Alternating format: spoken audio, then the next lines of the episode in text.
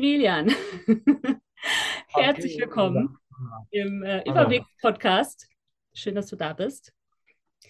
Äh, bei uns geht es ja, ich sag mal, grundflächig darum, dass wir Menschen mehr zu sich bringen möchten, begleiten, äh, wir begleiten Menschen auf ihrer Reise zu sich selbst, zu dem, was zeigen ihnen auf, was möglich ist, zeigen ihnen Menschen auf, so tolle Menschen wie dich. Ich durfte dich ja gerade schon ein bisschen kennenlernen.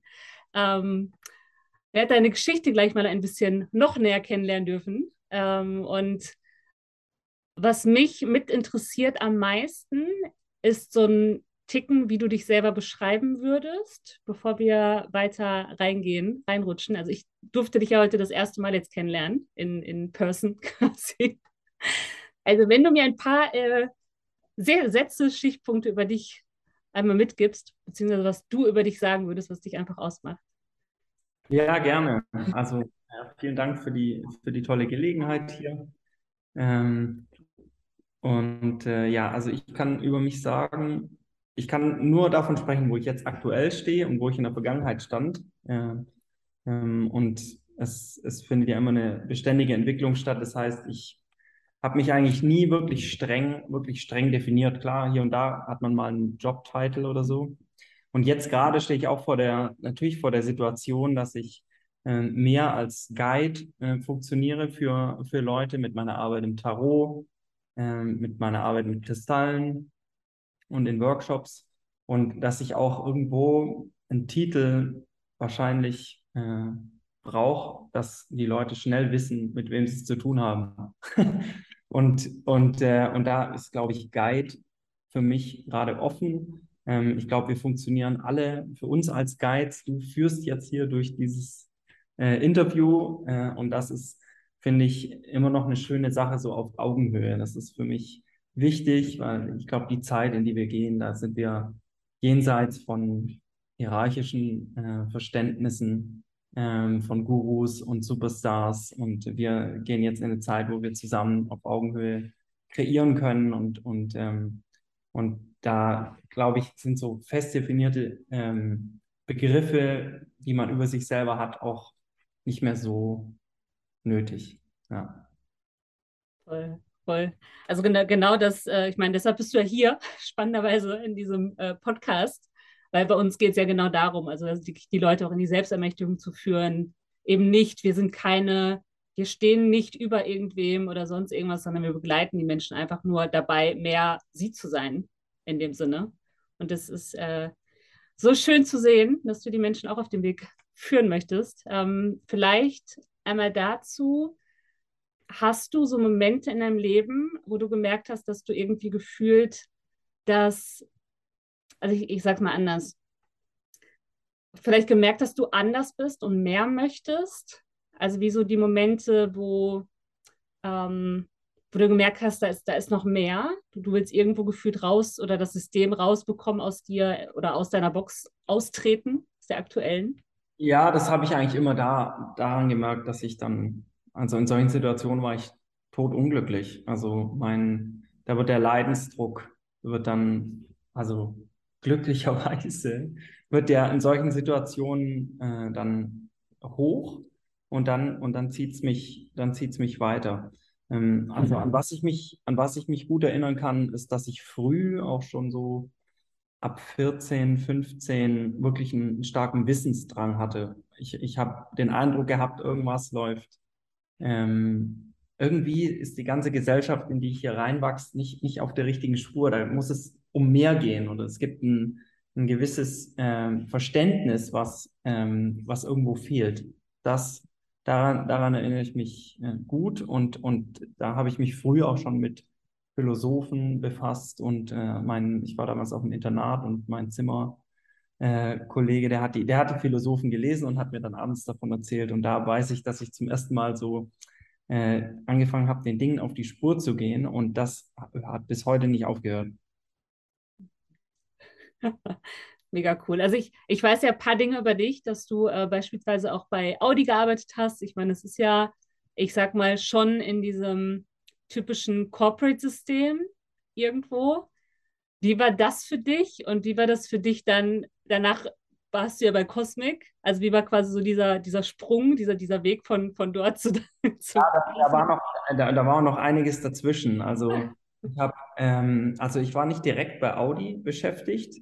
Ähm, ich war bei einem Dienstleister, der, der äh, einer Medienagentur, die damals führend für Audi äh, vor allem Bewegtbildinhalte produziert hat. Und äh, ich weiß noch, ich habe da 2012 angefangen. Davor hatte ich beim, ähm, beim deutschen Fernsehen gearbeitet, äh, Rosenheim Cops und äh, Weiß-blaue Geschichten, so eine schöne bayerische Produktion, wo es wunderschön immer in die äh, in so das Voralpenland ging, südlich von München. Aber irgendwann hat es mir gereicht mit früh aufstehen und so und, und lange Drehtage, 14 Stunden, das war too much. War kein Privatleben möglich und ich wusste, ich will eigentlich ins Produktionsbüro und ich konnte aber nichts. Ich hatte keine Ausbildung in dem Bereich, habe mich einfach als Produktionsassistent beworben oder Büroassistent. Äh, und dann äh, fanden die mich irgendwie gut und, und dann habe ich am ersten Tag, hat mir die damalige Creative Director gesagt, du wirst mein Assistent.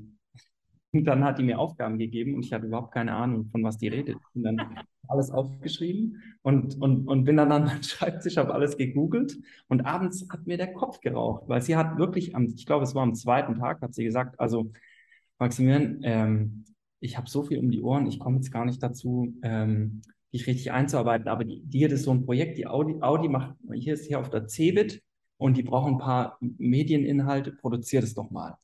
Ähm, äh, die wollen eine Pressekonferenz und da, und da sind noch Filme auf den, auf den Screens, auf dem Messestand, die sollen da laufen. Und tatsächlich, zwei Wochen später stand ich auf der CeBIT und alles ist gelaufen. Und, ähm, und ich weiß noch, dass, dass die Sicherungskopie, dass, dass die Sicherungskopie, die haben wir noch, als ich in den Zug gestiegen bin, hat die noch von der Festplatte auf den Laptop kopiert. Und der Kollege, der mich auf den Zug gebracht hat, brauchte aber irgendwie die Festplatte wieder. Also es war, ging alles auf die letzte Sekunde getaktet und hat, und hat irgendwie geklappt. Äh, und, und das war so ein Wendepunkt auch im Leben, wo ich gemerkt habe, jetzt bin ich über dem Berg. Davor hatte ich, ich schon einiges durchgemacht und dann, und, und da war ich zum ersten Mal in einer Situation, wo ich wirklich Erfolg mit meiner Arbeit hatte. Kannte ich bisher so noch nicht, bis zu dem Zeitpunkt. Mega. Aber vor allem schön, dass du wie so diesem Ruf gefolgt bist und einfach gemacht hast und einfach blind, einfach rein. Ja, ja, das, das Leben hat mich glücklicherweise immer wieder in solche Situationen gebracht. Ähm, also, weil ich auch irgendwie den traditionellen Ausbildungsweg nach dem Abi habe ich zwar noch versucht mit, äh, mit Studium, aber das habe ich dann nach ein paar Semestern eingesehen, dass das überhaupt keinen Zweck hat. BWL. Ähm, und äh, ja, und dann habe ich halt einfach mir selber Sachen zugetraut und offensichtlich irgendwie das Leben, die Umstände, andere Leute mir auch und es hat, es hat immer geklappt. Ich habe mich dann nach, äh, also ich glaube nach zweieinhalb, drei Jahren war ich Creative Director in der Agentur. Die ähm, meine Vorgesetzte ist irgendwann hat das Unternehmen verlassen und ich habe die Rolle übernommen und ähm, und habe dann wirklich selbstständig Inhalte und Messen produziert von der ersten Idee mit dem Kunden zusammenarbeitet. Ich habe dann noch so ein Networking gemacht in der Audi, bin mit den Leuten essen gegangen und äh, haben wir diese Ideen entwickelt und dann äh, und dann sind äh, sind am Ende die Produktion dabei rausgekommen. Dann bin ich teilweise dann auf die Messen geflogen und habe dann angeschaut, wie es auf dem Screen dann ausschaut. So ein super befriedigender Moment, wenn man wochenlang geschwitzt hat und teilweise in der Postproduktion übernachtet, ja, ähm, und dann, und dann läuft es und sieht gut aus. Und das ist beim Film wirklich eine der schönen Sachen, dass man den direkten Bezug, man sieht den direkten Erfolg halt. Ja, das ist, das ist wirklich heutzutage nicht mehr selbstverständlich. Ja, wenn man in einer großen Prozesskette arbeitet, ja, dann sieht man zwar am Ende ein Produkt, aber was hat man selber gemacht? Ja. Das ist so cool. Ich finde, das ist wirklich dieses schöne Beispiel von, du siehst irgendwo, wo es hingehen kann und du machst es einfach. Also wir haben echt einige Berührungspunkte, haben wir vorhin ja schon festgestellt. Aber so cool zu sehen, allein schon, dass wir nicht alles, also sobald wir anfangen, alles zu überdenken und uns einreden, auch wir sind nicht gut genug, oder ich meine, du hättest jetzt die Position ja theoretisch ne, gar nicht in dem Sinne so bekommen können, wenn man es einfach mal so vom Papier, äh, aus dem Papier, von dem Papier her betrachtet. Sondern einfach mal machen und ausprobieren und dann rein. Ja, also in der, und ich habe es tatsächlich auch gar nicht irgendwo angesteuert. Also als ich dann in der Agentur war, habe ich einfach gemerkt, ich kann das. Ja, und dann gab es schon, es ist, also ich habe natürlich schon ähm, erstmal mir selber eingestehen müssen, okay, ich kann das, ich brauche mir keinen Creative mehr buchen. Ich habe dann noch lange, die, vor allem die ersten Jahre habe ich dann äh, äh, Regisseure oder kreative Leute gebucht, die mir die Konzepte geschrieben haben und es dann nachher auch umgesetzt. Da war ich in einer Producer-Funktion und irgendwann habe ich gemerkt, irgendwann hat mich das genervt, weil dann war der, der, Regisseur da und ich hatte eigentlich bessere Ideen. Da habe ich gedacht, gut, den buche ich mir jetzt einfach, jetzt mach ich mal allein. Und, äh, von der Agentur fanden das natürlich auch super, weil die haben dann weniger Kosten, solange am Ende der Film passt, war es für die immer gut. Und, ähm, und dann, und dann waren es wirklich nur ein paar Skills, da musste ich dann schon dafür arbeiten, dass ich halt ein bisschen mit der, so softwaremäßig mit der Adobe Creative Suite, da habe ich mich dann schon abends noch hingesetzt und mir so ein Minimum an Skills noch, noch erarbeitet, ja, das, das, aber der Rest kam mit dem Flow, ja. So schön. Also vor allem auch äh, einfach dieses ins Selbstvertrauen zu gehen. Einfach dem Vertrauen, dass du, äh, also ich meine, du spürst ja, wo es irgendwie für dich hingeht und was, was so deine Passion ist, ich sag mal, die, die, die Skills, die du hast und dann einfach reingehen und, und dem Vertrauen, also wie, wie du sagst, irgendwie diesem Flow einfach zu vertrauen und dann klappt es. Also dann ja. irgendwie klappt es ja dann. Und es sollte genauso sein. Ja, also da kam ich tatsächlich hin in dieses Vertrauen. Da hat mir das Leben, ähm, ja, manche sprechen von so einer Dark Side, Dark Night of the Soul oder von so einer schweren Phase. Ähm, und, und das habe ich, das habe ich wirklich dadurch gelernt, dass ich, das war wahrscheinlich drei Jahre vorher, 2009, stand ich eben ähm, vor einer ähm, oder hinter einer gescheiterten äh, selbstständigen Existenz mit 200.000 Euro Schulden. Oh. Und, äh, und da wusste ich, ich, also mit Tellerwaschen oder Kellnern oder so, da zahle ich das nicht ab. Und für, für mich, also irgendwie Privatinsolvenz, wo mir viele Leute dazu geraten haben, irgendwie war das keine Option.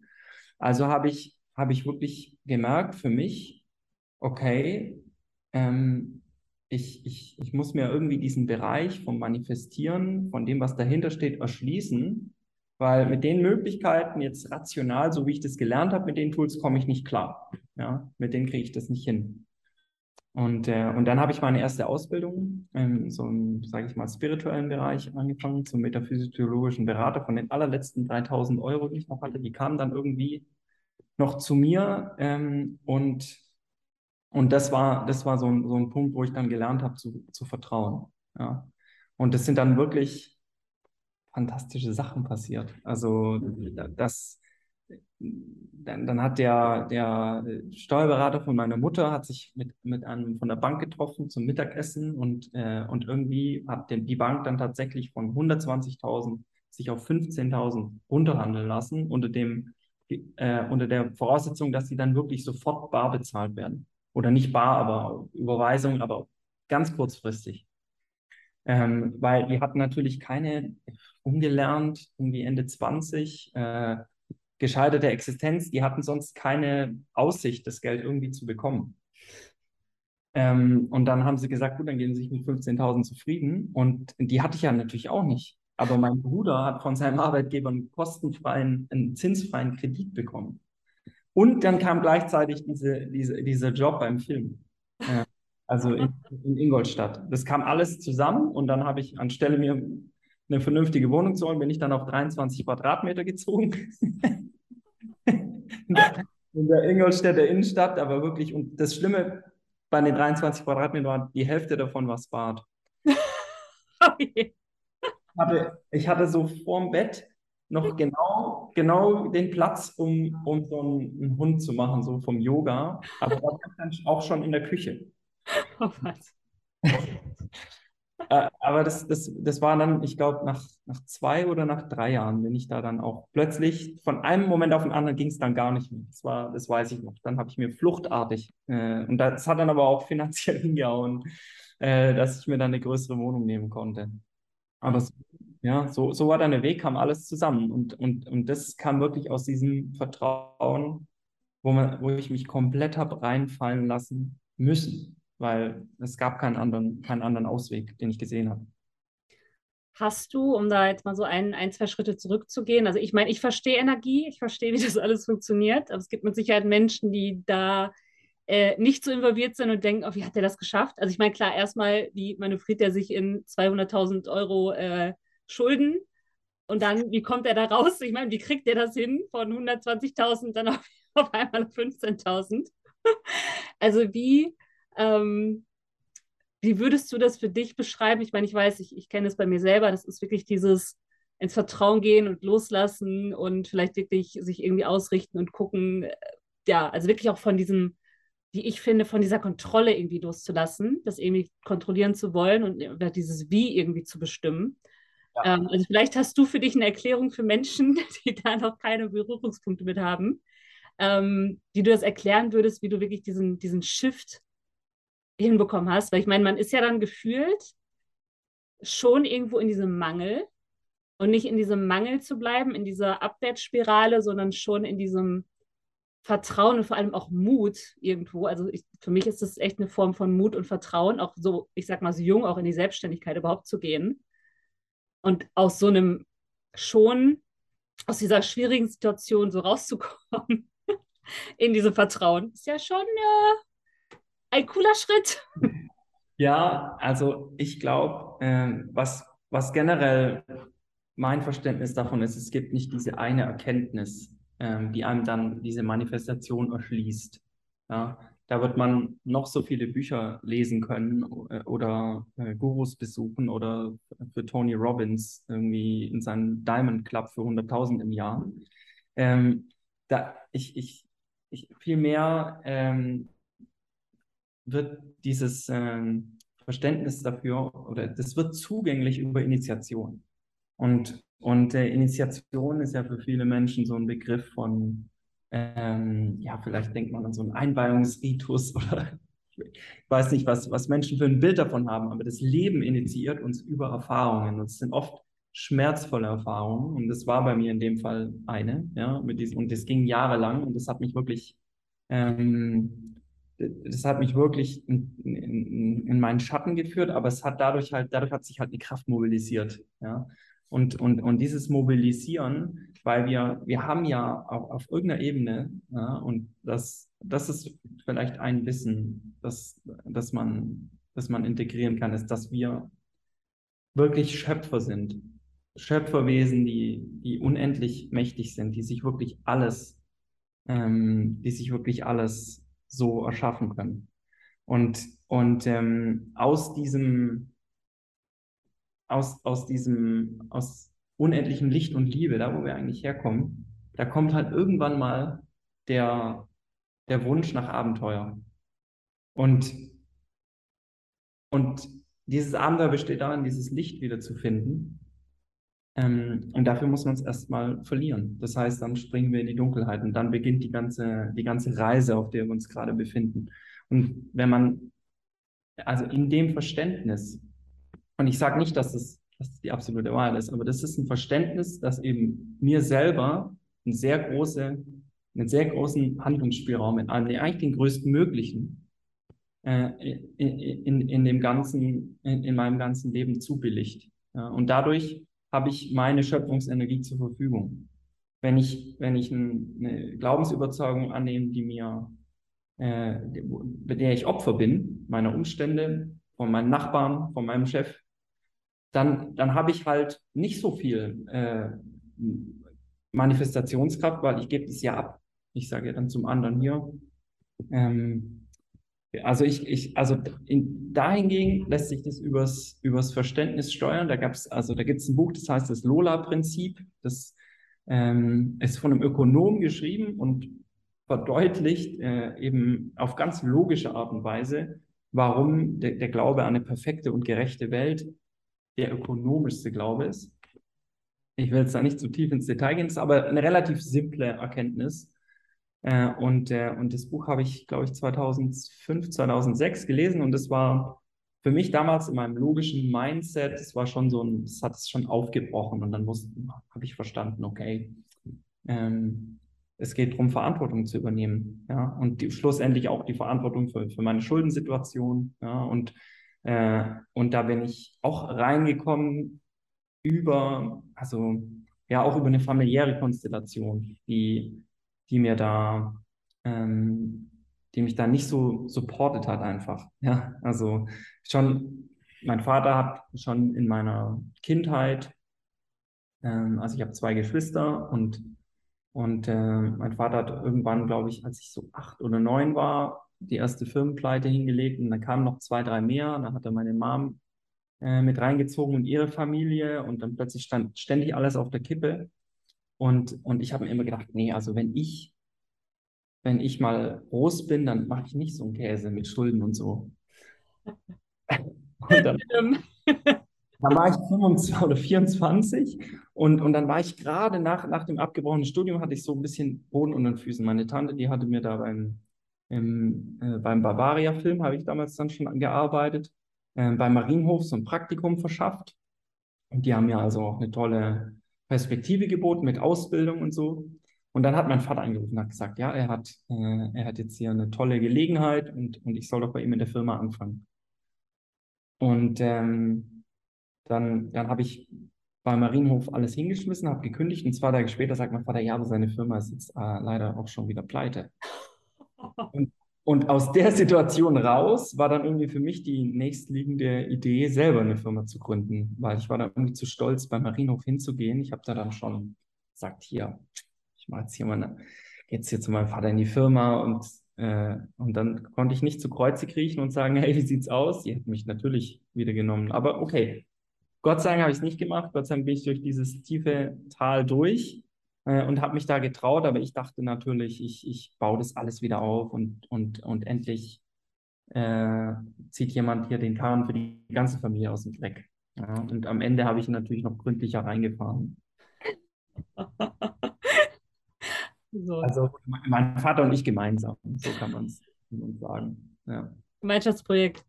Aber spannend, also ich meine, allein schon diesen Mut zu haben und, und sowas durchzuziehen, und dann da durchzugehen und daraus dann ja wirklich da so rauszukommen auf diese Art mhm. und Weise. Es ist ähm, also ja, ich muss ja, ich muss sagen, ich habe ich hatte ein halbes Jahr vorher hatte ich ein sehr das war ein lustiges lustiges Erlebnis. Da hatte ich ähm, und zwar hatten wir beim Marienhof irgendwie zwei hatten wir zwei Wochen drehfrei im Sommer, so ein bisschen wie Sommerferien, war ich zu Hause im Elternhaus.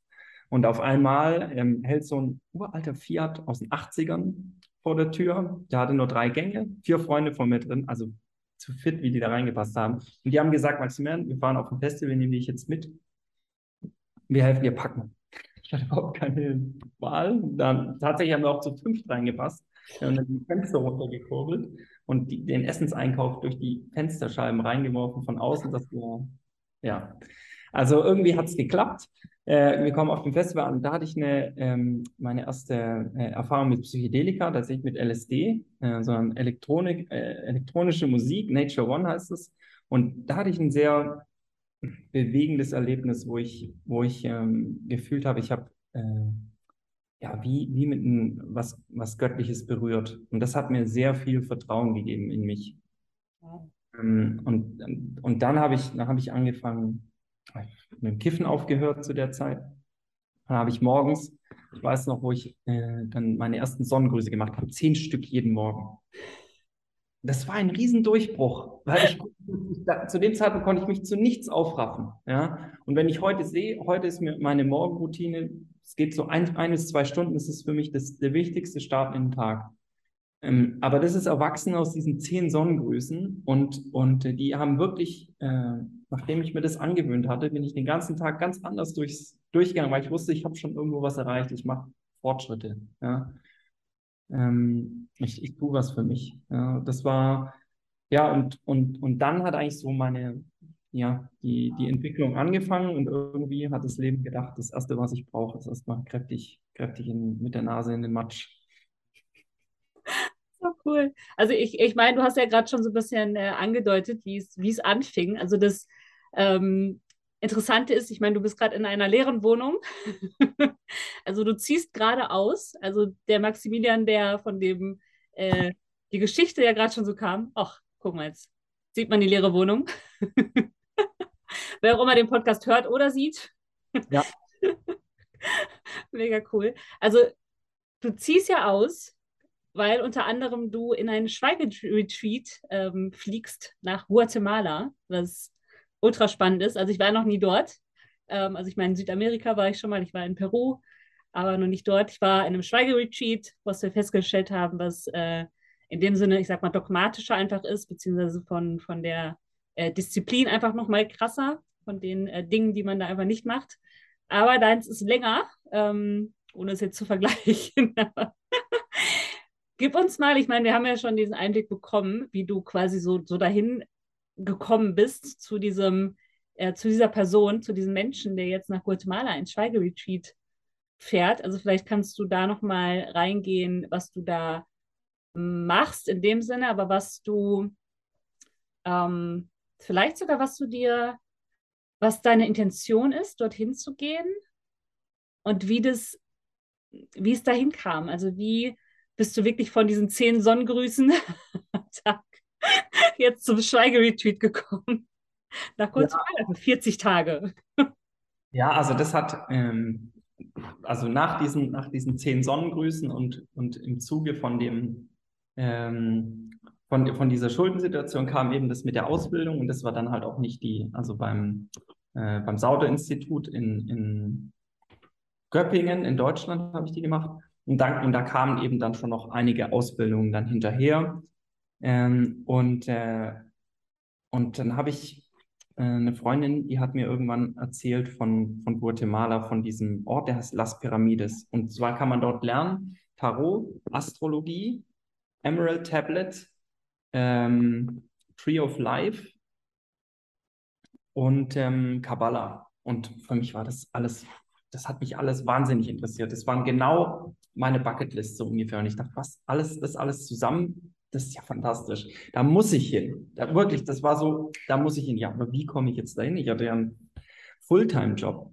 Also hat sich das glücklicherweise auch so ergeben, dass natürlich, ich habe schon erwähnt, dass es teilweise mal länger ging, ja. Ähm, wenn, wenn, dann, wenn wir dann diese Projekte hatten in der Agentur und dann sind Überstunden aufgelaufen. Und dann konnte ich mir 2000, das war 2015 zum ersten Mal, ähm, konnte ich mir zwei Monate ein Stück freinehmen.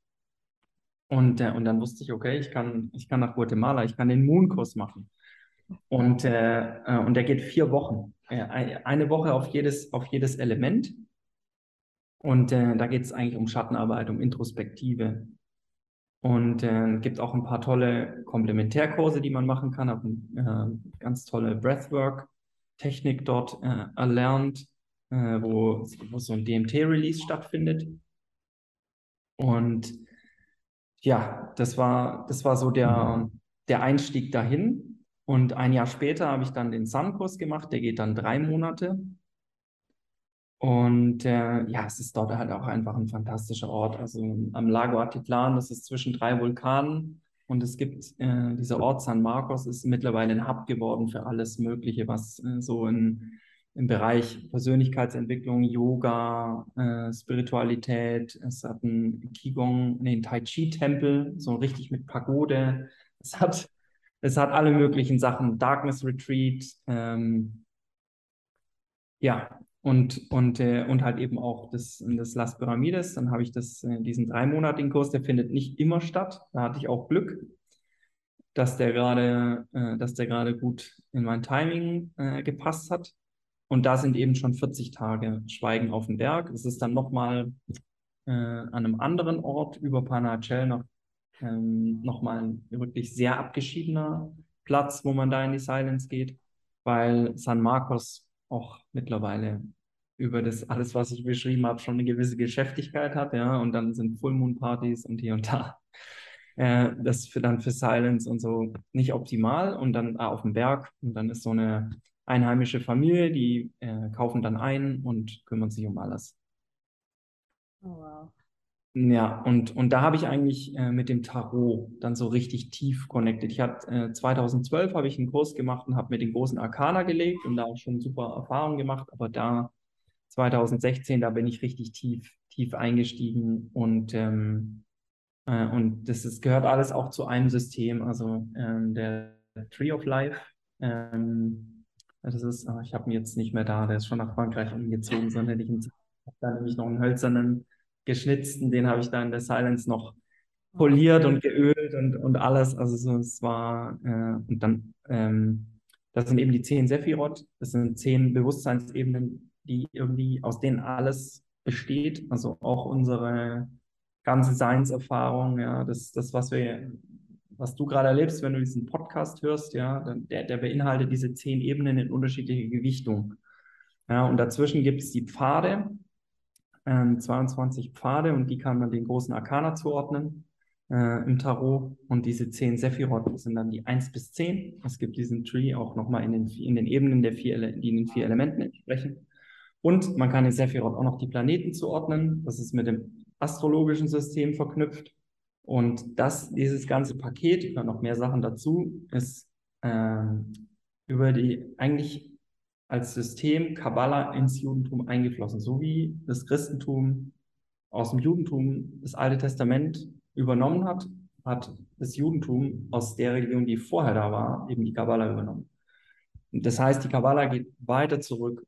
Ich meinem äh, Gefühl nach oder dem, den Informationen, denen ich Glauben schenke, Ägypten und vielleicht auch die Zeit davor, äh, auf jeden Fall uraltes Wissen und ich bin auch erst neulich jetzt wieder über eine gechannelte Information gestoßen, wo, wo wirklich hieß, ja, also dieses kabbalistische Wissen ist sehr, es ist die Lehre eigentlich, die wirklich dem Plan über die Dimensionen, so wie sich alles aufbaut, am ehesten entspricht, mit dem, die uns hier gerade auf der Erde zur Verfügung stehen. Ja. Also ich, ich könnte dir ewig zuhören, weil das ist ja auch mein, mein Themengebiet. vor allem so, so schön. Also vielleicht, wir, wir bleiben im Austausch. Also allein Guatemala, ich meine, äh, also eins meiner nächsten Ziele ist tatsächlich dieses, also ein, ein Luke-Retreat, ähm, wo auch immer. Kannst du dort machen. Kannst du machen. Das ist tatsächlich ein Schweizer, der hat da ein Darkness Retreat, der Severin. Okay. Äh, und äh, ja, ich glaube bis zu 40 Tagen. Äh, und, und ich glaube, du bist also alleine. Also das ist das ist quasi, klar, du hast da dann den Space für dich und die geben, bringen dir Essen, das ist komplett alles betreut und gut aufgebaut. Ja, ja. Und da gibt es ja auch diesen DMT-Release. Ja. Habe ich mir sagen lassen. Ja, ja. also ich meine, du hast ja äh, auch schon hier mit äh, LSD, also ich meine, äh, ich habe ja auch jetzt schon einige Pflanze, Pflanz, Plant Medicine Erfahrungen. Also in die Richtung ist, äh, bin ich sehr gespannt. Vor allem, ich meine, Breathwork ist ja auch schon Wahnsinn in die Richtung, das selber für sich zu, ne, zu, zu releasen. Ja. Ähm, ja. Und, und eben halt auch äh, sicherlich für, also einsteigerfreundlicher, äh, weil also Atem steht uns allen irgendwo zur Verfügung und das eigene System reguliert sich schon auch eher, äh, dass, es, dass man so, dass es auch die passende Dosis ist sage ich mal. Und natürlich ist für tiefe Breathwork-Erfahrungen auch gut, das vielleicht in einer One-on-One-Session zu machen.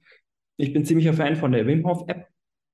Ähm, da äh, bin ich auch seit langem irgendwie Ab äh, Abonnent und ähm, das das finde ich sehr verträglich. Und, äh, und diese Technik, die ich, äh, Igdanasi Breath heißt es oder 357, das, was ich da auch erlernt habe von der äh, Jenica in Guatemala, äh, da bin ich auch Teacher dafür, aber man darf 30 Tage vorher keine Psychedelics nehmen. Also sich, ergeben sich gar nicht so viele Gelegenheiten, wo man das kann, weil, weil die Leute mittlerweile natürlich auch schon äh, sehr auf der, auf der Psychedelic-Welle äh, schwimmen. Ähm, ich bin noch nicht darauf eingegangen, äh, wo, warum ich jetzt eigentlich in die, diese 40 Tage, warum ich jetzt dahin gehe. Und das hängt auch ein bisschen äh, ich kann das auch verknüpfen mit meinem Weg mit, ähm, mit Plant Medicine.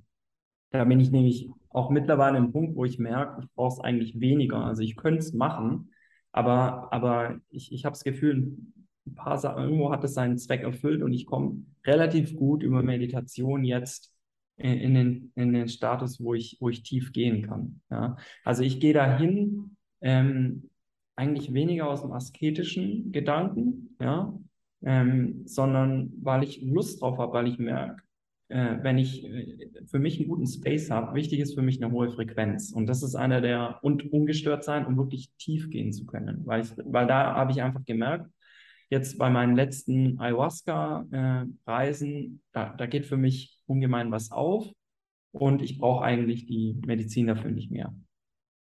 Ähm, und und äh, speziell, das spezielle Thema, was gerade anklopft, äh, sind Kristalle. Da habe ich äh, einen sehr starken Bezug. Schon seit klein auf habe ich Kristalle gesammelt, obwohl mir meine Eltern gesagt haben, die machen irgendwie nichts, das sind nur Steine. Ähm, habe es dann auch irgendwie eine Zeit lang wieder, wieder gelassen. Es war, ich weiß noch, da war ich ungemein enttäuscht, als mir das gesagt wurde. So. Und da habe ich ja trotzdem den Bezug nie verloren und natürlich mittlerweile spüre ich, spüre ich das sehr gezielt, äh, was die Kristalle machen und ähm, habe das, das hat sich so ohne irgendwie eine richtige Methode einfach mit bei mir äh, in mein Leben integriert. Und da merke ich, da kommt jetzt da entsteht jetzt was, so vielleicht eine konkrete Anwendung, Arbeitsweise, Umsetzung und dafür brauche ich einfach, brauche ich Space, um da tief zu gehen, um das jetzt, ja, wie zu entwickeln, ja, um das, um das ans Licht zu bringen, um das hier auf der Erde Form zu geben. Und was, was schon so ein bisschen rauskommt, ist einfach, dass diese Kristalle, ähm, die werden ja verwaltet sozusagen von Energien, also im Gegensatz zu einer Pflanze, die ist beseelt, ja, so ein Stein ist nicht direkt beseelt, ähm, sondern der, der, der hat eben, ja, wie eine Energie, die er verwaltet. Und, äh, und die sind aber trotzdem irgendwo betroffen von dem, was wir mit diesem Stein machen, was wir, wie wir energetisch mit dem umgehen. Die, die sind auch gerne da in der Erde erstmal. Ja? Wenn wir die rausholen, dann haben wir eben eine spezielle Verantwortung. Ja? Wir holen ein Wesen aus seinem ähm, angestammten Umfeld, aus an der, von der Familie raus und wir können dem Wesen ein Abenteuer bieten oder wir können es versklaven. Und, und das, das passiert halt viel und, äh, und es wurde ja mit Kristallen wirklich schon seit Jahrtausenden gearbeitet man kann die auch wirklich für alle möglichen Sachen einsetzen. Ja, man kann einen Laser durchschießen, man kann äh, wirklich die menschliche, äh, der Mensch macht sich das auch untertan. Aber die, also die Frage ist, kann man das, möchte man das ethisch so vertreten? Das ist die eine Sache. Und die andere ist, ähm, was gibt es denn für Möglichkeiten, wenn wir freundschaftliche Beziehungen aufbauen? Dann können diese Kristalle womöglich auf, auf einer tiefen Ebene wirken, die, die, die unseres menschliches, logisches Verständnis von, ich will von A nach B, halt auch irgendwo äh, transzendiert. Mhm. Äh, es, also die, die wirklich tiefen Manifestationsebenen, kommen wir wieder vielleicht zurück zu deiner Einstiegsfrage, ähm, die, die erschließen sich uns ja nie ganz. Das, da wird immer ein Mysterium bleiben. Ja? Und, und, und diese Wesen haben dazu nochmal einen anderen Zugang. Und da können wir auch wunderbar zusammenwirken. Ja? Das, ist, das ist das, was, was, da, jetzt, was da jetzt entsteht. Ja, und, und warum, ich, warum ich in die Silence gehen möchte. Ja. So schön. Also du hast, du hast mich äh, auf jeden Fall nochmal noch mal mehr daran erinnert. Ähm, also ich habe ja einige Kristalle stehen neben mir. Und ich war als Kind auch so. Also ich habe wirklich, also ich meine, als Kinder sind, ich kann es nicht beschreiben. Ich meine, das ist wirklich dieses, dieses DMT und Plant Medicine ist für mich so ein Ankerpunkt, der uns auch irgendwie an die Kindheit erinnern kann, wie wir normal sind, was für eine, für eine Kraft wir einfach haben, was, was möglich ist. Und für mich war das als Kind auch so. Also für mich waren Steine und Kristalle. Ich kann es nicht beschreiben, aber ich, ich, jetzt wo du es sagst, auch im Umgang mit denen, jetzt denke ich mir, okay, ich bin zu wenig mit denen hier. Ich, ich nehme mal direkt einen in die Hand. so.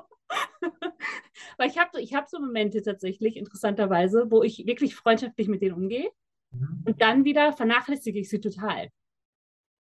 Ne? Also es ist ähm, super schön, aber ein interessanter Punkt da einfach noch, weil viel bewusster mit Intention irgendwie dran zu gehen und in diese Verbindung einfach zu gehen damit, ähm, finde ich einen echt ähm, spannenden Punkt. Also ich muss sagen, ich hatte das auch schon immer, also da äh, nochmal mehr in die Erinnerung zu gehen. Ähm, und was ich mega cool finde, ich meine, du hast es angesprochen, also alles in Richtung Kabbalah, ähm, Astrologie. Ich meine, vielleicht hast du einen Punkt, weil ich meine, ich arbeite auch metaphysisch, ähm, auch mit, mit dem I Ging und so. Ich habe ja auch alles an Büchern und Infos und äh, äh, ich sag mal, alles auch verkörperungstechnisch bin ich ja, äh, bin ich ja dran. Ähm, was war das für dich für ein Gefühl oder kannst du das beschreiben, was es für dich damals gemacht hat, als du in Berührung damit kamst und was für die Menschen macht, ich sage mal in, in so einem ähm, Tarot-Reading. Also ich, ich weiß für mich, für mich hat es eine ganz neue Welt eröffnet. Also mir hat es so einen Zugang zu mir selber gegeben und so eine Art von, oh mein Gott, was ist alles möglich und ich bin nicht falsch und ähm, also ganz anderen Umgang mit mir selber und mit meinen Potenzialen. Also es ist wie so ein, wie so ein Ankerpunkt für mich. Und auch immer wieder noch mehr in diese Verkörperung zu kommen, was, was mich auch wirklich auch einfach ausmacht. Mhm. Ja, also ich kann mich, ich kann mich erinnern, dass, äh, dass in dieser Ausbildung viele Punkte in mir angestoßen wurden und ich gar nicht richtig verstanden habe, was da so, was das jetzt mit mir machen, was es mit mir machen soll. Irgendwo habe ich, irgendwo habe ich aber gespürt, okay, ich muss das jetzt so lernen oder dieses Verständnis ist wichtig, dass ich es entwickle. Ähm, wo ich das, wo ich es zum ersten Mal richtig gespürt habe, dieses äh, das Übersinnliche, war, glaube ich, als ich acht war, haben mich meine, ich hatte immer so geschwollene Lymphknoten, ein Hühnerei groß, wenn ich nur einen kleinen Schnupfen hatte. Dabei sind die ganze Nacht wach gelegen, es war keine schöne Sache und dann sind meine Eltern mit mir zu so einem Heiler ins Allgäu. Und der hat einmal bin ich dahin, da hat er seine Hände draufgelegt, irgendwie zehn Minuten, halbe Stunde, ich weiß es nicht mehr. Und ich hatte nie wieder bis zum heutigen Zeitpunkt äh, Probleme damit. Ähm, und man wurde auch vorher, also man kann auch sagen Placebo und so, mir wurde auch vorher nichts davon erzählt, was da jetzt passiert, wer das ist, ob das hilft. Es wurde, es wurde, genau, also es war eher so wie so ein Besuch beim Arzt, ja. Da hat man ja auch nicht direkt, also klar denkt man, irgendwas könnte es bringen, aber ähm, ja, also das war, das war schon faszinierend und das hat mich schon auch irgendwo geprägt. Und, und dann hatte ich mit, äh, mit 25 hatte meine damalige Freundin einen, einen schweren Autounfall. Und ich kam eben eine halbe Stunde, dreiviertel Stunde nach dem Unfall an die Unfallstelle und der Polizist hat mir das erklärt, was da passiert ist. Und ich habe kaum das Auto wiedererkannt und dann bin ich auf die Intensivstation und habe da dann eben über die nächsten Wochen so viel Zeit wie möglich verbracht. Und irgendwie haben mich auch alle da dann sitzen lassen ähm, neben ihr und, äh, und ich habe dann einfach nur die Augen geschlossen, habe mich darauf konzentriert und mir gewünscht, dass es alles äh, wieder gut wird mit ihr. Äh, und, und das hat tatsächlich, äh, war ich da zum ersten Mal so im Service. Ähm, da habe ich was gemacht, was nicht nur für mich war, und das hat, das hat eben, das hat was geöffnet. Da habe ich plötzlich gemerkt, okay, wow, das ist ja ein ganz anderes Sein. Ähm, ich habe es gar nicht, ich habe es gar nicht verstanden. Ich habe das mit dem Service so für sich nicht verstanden. Ich habe einfach Heiler. Das Heilen, Heilen habe ich verstanden. Also wollte ich die Heilerausbildung machen. Äh, weil ich auch wusste, dass das funktioniert. Und für die war die Voraussetzung diese, die Metaphysikausbildung. Und ich glaube, am Ende war für mich die Metaphysikausbildung fast wichtiger. Ähm, und, und was ich mir dort eben auch angewöhnt habe, war eine tägliche Meditationspraxis. Also das war wirklich jeden Tag, sich zumindest eine Viertelstunde hinzusetzen und einmal zu zentrieren.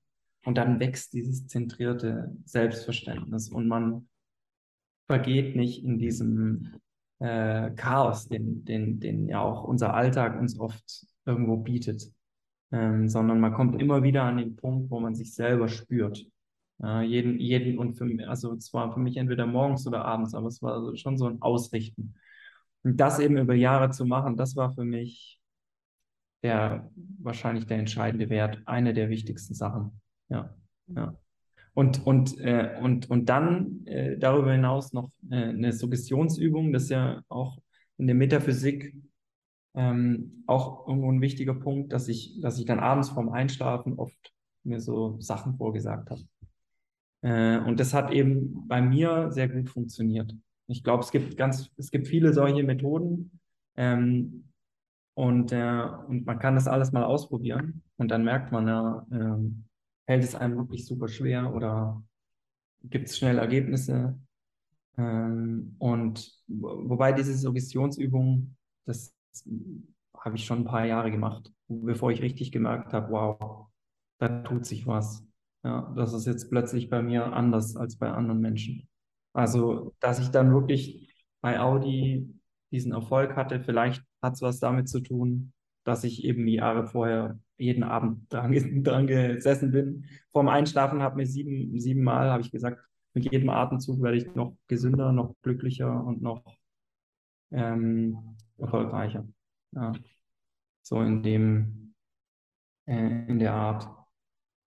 Ich finde es einen coolen ähm, Punkt, einfach für, für die Menschen, die auch zuhören. Ich meine, wir hatten ja das Thema, also ich meine, die, die Tools oder die Sachen, die du gerade vorgestellt hast. Ähm, ich meine, wir hatten ja das Thema äh, Plant Medicine, Ayahuasca und Co. Also da kurzer Disclaimer, das ist nicht für jeden was. also ich habe ja auch vorher gesagt, noch, äh, also ganz schlimm vorher, was ich noch gesagt habe, mit äh, auf ein Elektronikfestival fahren und da nehmen, don't try at home. Das war ein Unfall, aus dem ist was Gutes entstanden. Ja, das äh, ist in der Regel nicht so. da gibt es weitaus bessere Gelegenheiten. Wenn ihr es ausprobieren wollt, dann äh, macht es mit jemandem zusammen, der, der wirklich Erfahrung hat ähm, und am besten in einem therapeutischen Rahmen. Das hat bei mir lange gedauert, bis ich dann wirklich erkannt habe, ich brauche eigentlich nicht irgendwo, wo dann noch viele andere Leute mit Festival und so, ich brauche da nicht hin, sondern wirklich ein geführter Rahmen, wo vor allem die Energie und die Frequenz hochgehalten werden kann ich mich viel mehr fallen lassen. Und dann fangen halt wirklich an, diese bedeutungsvollen Reisen durch, wo, wo dann Aspekte auftauchen, ein bisschen wie, wie im Kino, sieht man dann Lebensphasen, wie ein Film und ähm, und, und dann geht es dann erst weiter, wenn man eine bestimmte Erkenntnis hatte. Ja? Äh, also es ist, es ist, das, das hat mir schon, das hat mir wirklich ein paar Knoten gelöst, ähm, die, die waren wichtig. Und das ist tatsächlich war das im meisten Fall Vergebung. Also, wo es mich hingeführt hat, waren wirklich die Sachen, ja, zum Beispiel diese Firmengeschichte mit meinem Vater. Das hat schon viel Arbeit ge äh, gebraucht, bis ich dann wirklich auch bereit war, ähm, zu vergeben, ja, und das alles so, so auch anzunehmen. Ähm, und da hatte ich, da war ich so gesegnet mit so vielen tollen Heilern und Heilerinnen, die mich auch auf dem Weg begleitet haben. Die sind immer zum richtigen Zeitpunkt aufgetaucht. Das, da, da bin ich schon, da werde ich immer dankbar sein dafür, dass ich die richtige Unterstützung hatte, dann auch in solchen Momenten. Sonst wäre das so nicht gegangen. Ja. Vor allem ist es ähm, immer schön, jemanden zu haben, natürlich auf Augenhöhe irgendwo. Also ich meine, niemand braucht da irgendeinen Guru, der da irgendwie über einem hinaus oder übersteht oder sonst irgendwas. Und ihr, also das, das Coole ist, was, was ich mittlerweile sehe, ist, dass es geht so viel ums Ausprobieren, um zu sehen, okay, was tut dir gut. Ich meine, du hattest vorhin Wim Hof mit der App angesprochen. Ich habe es auch mal eine Zeit lang gemacht. Also allein, um irgendwo reinzukommen. Also ich meine, es muss auch nicht äh, auch, auch in Richtung Meditation. Ich meine, es gibt so viele verschiedene Arten zu meditieren. Und auch das ist nicht für jeden was, ob, ob du jetzt einfach nur dich hinsetzt und die Augen schließt. Ich meine, ich kenne echt einige Menschen, die, ähm, und Meditation ist ja eigentlich nichts anderes, als jetzt in diesem Moment komplett präsent zu sein. Also wir sind jetzt gerade hier präsent miteinander, komplett in diesem Moment zu sein. Und ich kenne Menschen, die haben diese meditativen Zustände beim Klettern, beim Kochen, beim Putzen, beim Surfen. Also es ist ja egal, also Hauptsache man findet so sein, ähm, seine Tools, die einen da irgendwo weiterbringen. Und dass man auch offen ist, das auszuprobieren. Ob es jetzt Breathwork ist, mega interessant. Und dann irgendwann, wenn man wirklich, ich sag mal, diesen Ruf hat, in Richtung Ayahuasca oder sonst irgendwas zu gehen, aber wirklich, wie du schon sagst, in diesem bewussten Rahmen. Ja. Selbst, ja. selbst ich denke mir das jetzt, ich sage mal, in erfahreneren Zustand, selbst ich mache das mittlerweile super, super selten ohne richtige Intention und ohne diesen, diesen Rahmen, wirklich dieses Setting irgendwie, das wirklich als Zeremonie zu sehen und da tiefer tauchen zu können. Mhm. Ja, also zu Ayahuasca möchte ich vielleicht nochmal noch mal was sagen. Ich hatte nämlich äh, früh auch schon die Gelegenheit, das zu machen, ich glaube 2014. Und äh, äh, das war die Zeit, wo das so ja, mehr und mehr aufkam in Europa und, und äh, im Zuge von diesem schnellen, von dieser schnellen Verbreitung gab es eben schon auch Zeremonien, die nicht so gehalten worden sind, wie es vielleicht erforderlich gewesen wäre. Und, und auch eben eine Freundin von mir, die hat dann äh, die, die, wurde in die Psychiatrie eingewiesen von ihren Eltern. Also es gab ein Riesendrama und die hat da lange dran geknabbert. Ähm, das ist schon ein, ein sehr ähm, mächtiges, ein sehr mächtiges Feld.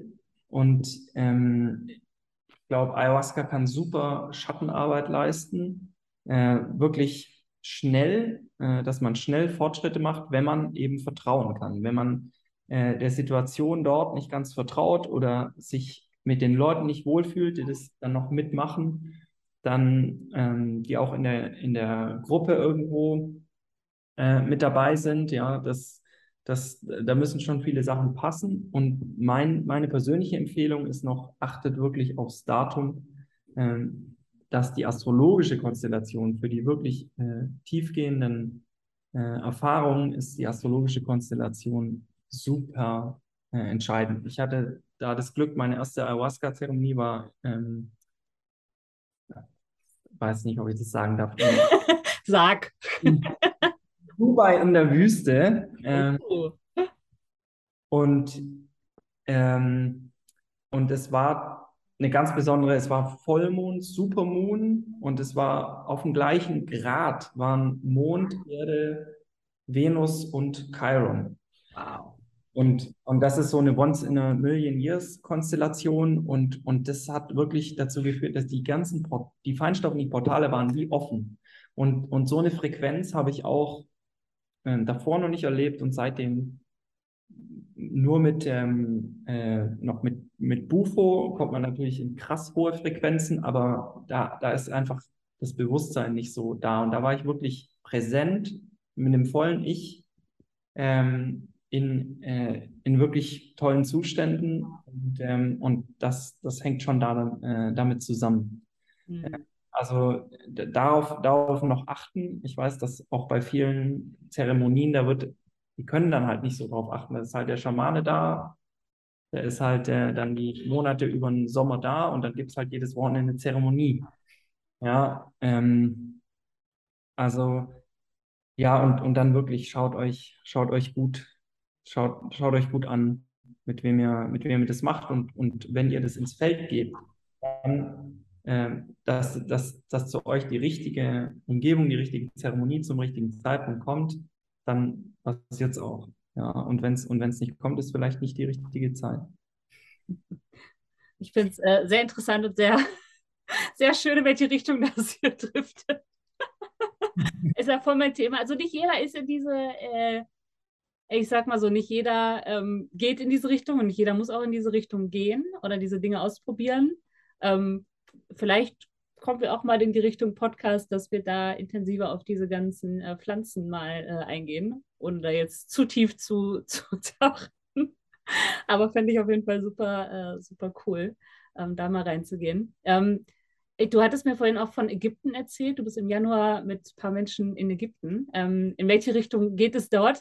Ja, also und zwar, das hängt auch damit zusammen, wie es in der Agentur in Ingolstadt äh, zu Ende ging. Das war 2017 und ähm, das waren zwei Faktoren, äh, warum ich da aufgehört habe. Äh, dann eben als Creative Director, ich habe gut verdient, ich habe tatsächlich nicht so viel Stress damit gehabt. Ich hatte damals schon die halbe Woche Homeoffice.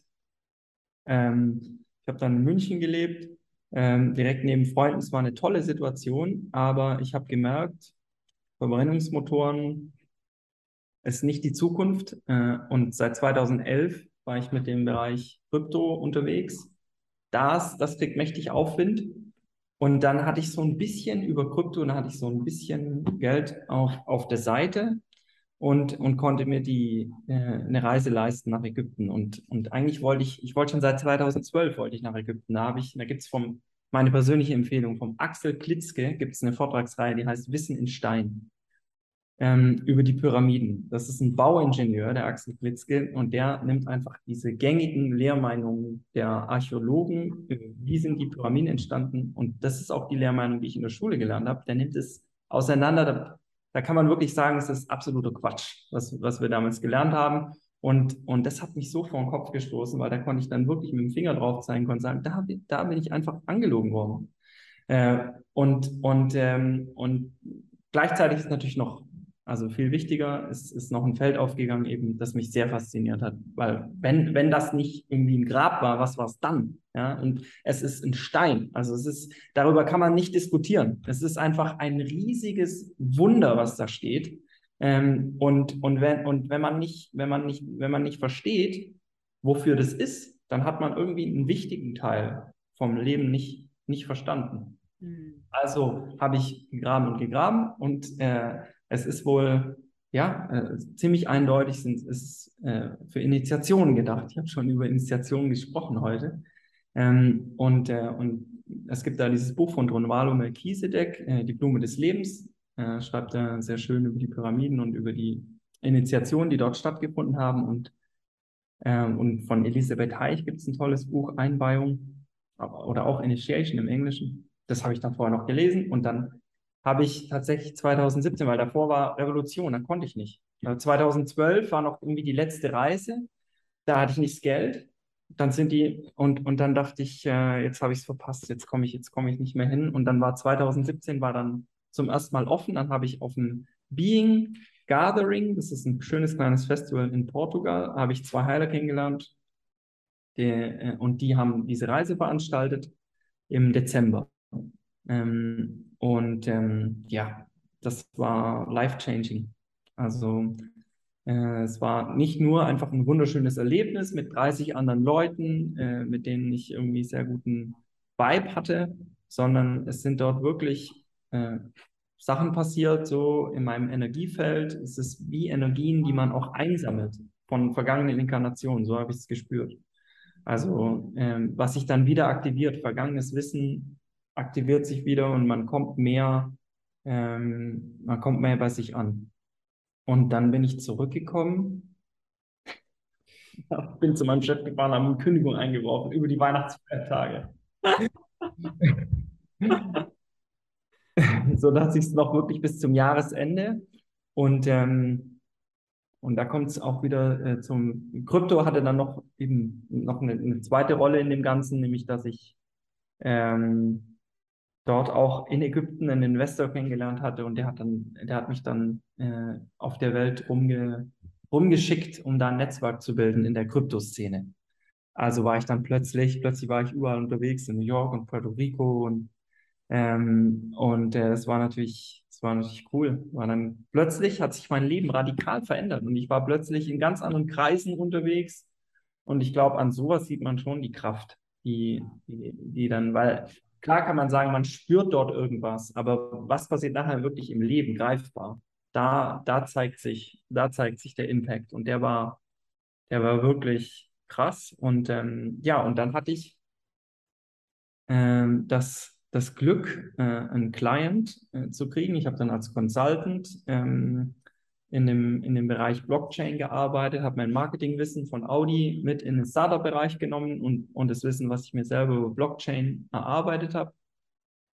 Und ähm, habe bei, da lohnt sich vielleicht noch einen kleinen Schlenker zu machen. Äh,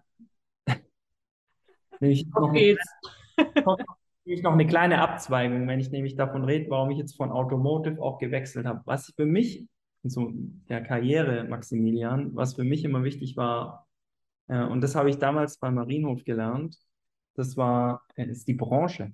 Weil die Leute dort haben mir erzählt, in den 90ern war die Hochzeit der Soaps. Und, und ich habe da in den 90ern nicht gearbeitet. In Mitte 2000er war alles auf dem absteigenden Ast. Und die Leute haben mir erzählt, ja, wie das war, wenn jeden Morgen irgendwie Tausende von Fans schon auf dem Gelände gewartet haben. Und die haben Feste gefeiert, da haben die sich 30 Tänzerinnen eingeflogen aus Rio und so rauschend. Und da habe ich gemerkt, cool, wenn man in der richtigen Branche arbeitet, ähm, die gerade im Aufwind ist, ist es cool. Wenn man in der Branche arbeitet, die gerade auf dem Berg runter ist, sind eigentlich alle unzufrieden, weil jeder hat weniger und sind da die Leute schlecht drauf. Ähm, und und, äh, und da hatte ich eben dann mit, der, äh, mit dem Sprung nach äh, in den Medienbereich, im Bereich Commercial, also vom TV weg zu Commercial, war damals eben 2012 ein super, ein super Schritt. Und dann habe ich mir auch dort einen Bereich Animation erschlossen, wo auch sehr auf dem Aufwind war zu dem Zeitpunkt noch. Und, äh, und das hilft natürlich, ja. Und dann habe ich aber gemerkt, dann war dieser Dieselskandal, da waren ähm, dann da habe ich gemerkt, da ist es nicht mehr so gut. Also das hat mir diesen Schritt schon auch erleichtert und dann war klar, okay, jetzt will ich in den Tech-Bereich, der wirklich so cutting edge ist. Ähm, und ich, ich muss auch sagen, das ist äh, wenn man im Bereich Blockchain arbeitet, ähm, verdient man mit Verhält vergleichsweise, also wenn man wirklich das, die Fäh der Fähigkeitslevel ist gleich, verdient man einfach viel mehr als, als, als also ein Programmierer, ja, aber, aber auch im Bereich Marketing, eigentlich in allem, auch jemand, der ein Startup gründet. Wenn das im Blockchain-Bereich ist, dann da fließt so viel Geld rein, weil so viele äh, Leute wissen, dass, dass da ein riesen Zukunftsbereich entsteht. Ich mhm. hatte jetzt heute vorher einen Call mit einem, äh, mit einem Fonds, die, die äh, bilden in Afrika eine Million Programmierer aus. Äh, also das ist, was, was da, da wird wirklich ja, viel Menschen. Die Leute erwarten natürlich, dass innerhalb von kurzer Zeit, ein paar Jahren da, da was passiert. Aber wenn man eben schaut, ähm, dann dauert sowas ein bisschen länger, aber wird eben umso umfassender. Okay, jetzt habe ich eine Riesenabzweigung genommen, aber die wollte ich, das liegt Alles gehört dazu. Keine, keine Regeln. Super. Wir schaffen ja, dafür ist der Podcast ja da, wir schaffen unsere eigenen Regeln.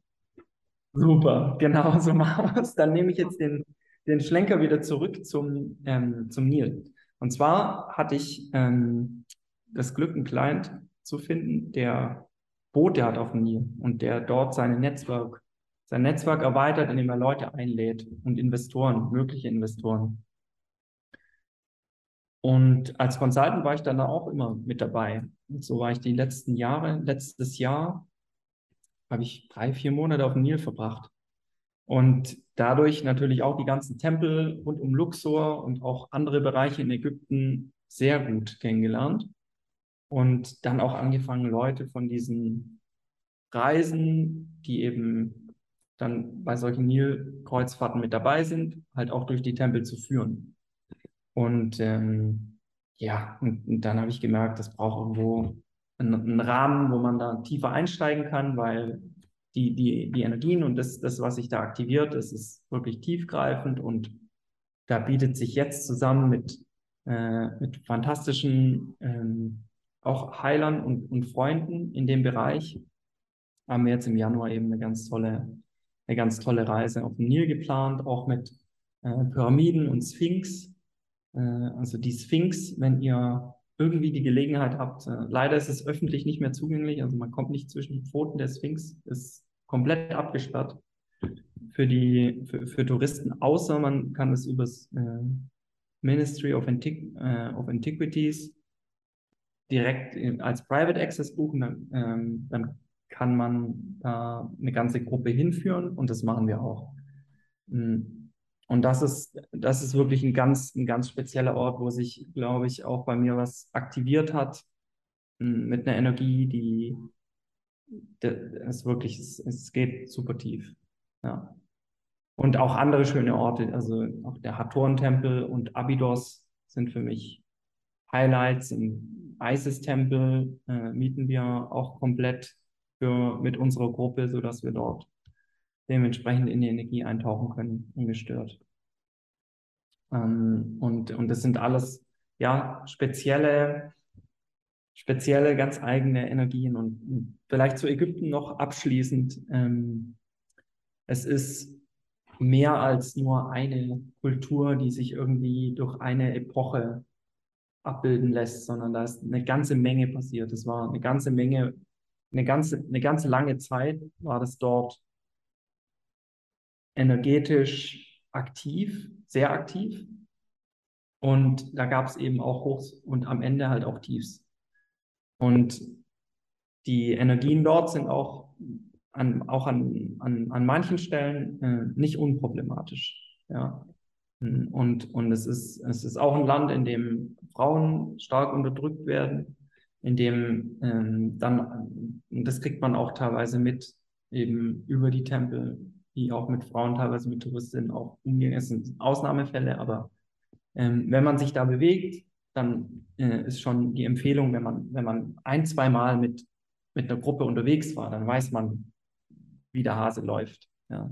Das, also ich sage nicht, dass, dass man sich da selbstständig nicht bewegen kann, aber das ist meine Empfehlung einfach zum, beim ersten Mal mit einer Gruppe und dann lernt man es. Mega. Wie oft äh, macht ihr das oder wie oft bietet ihr das an im Jahr?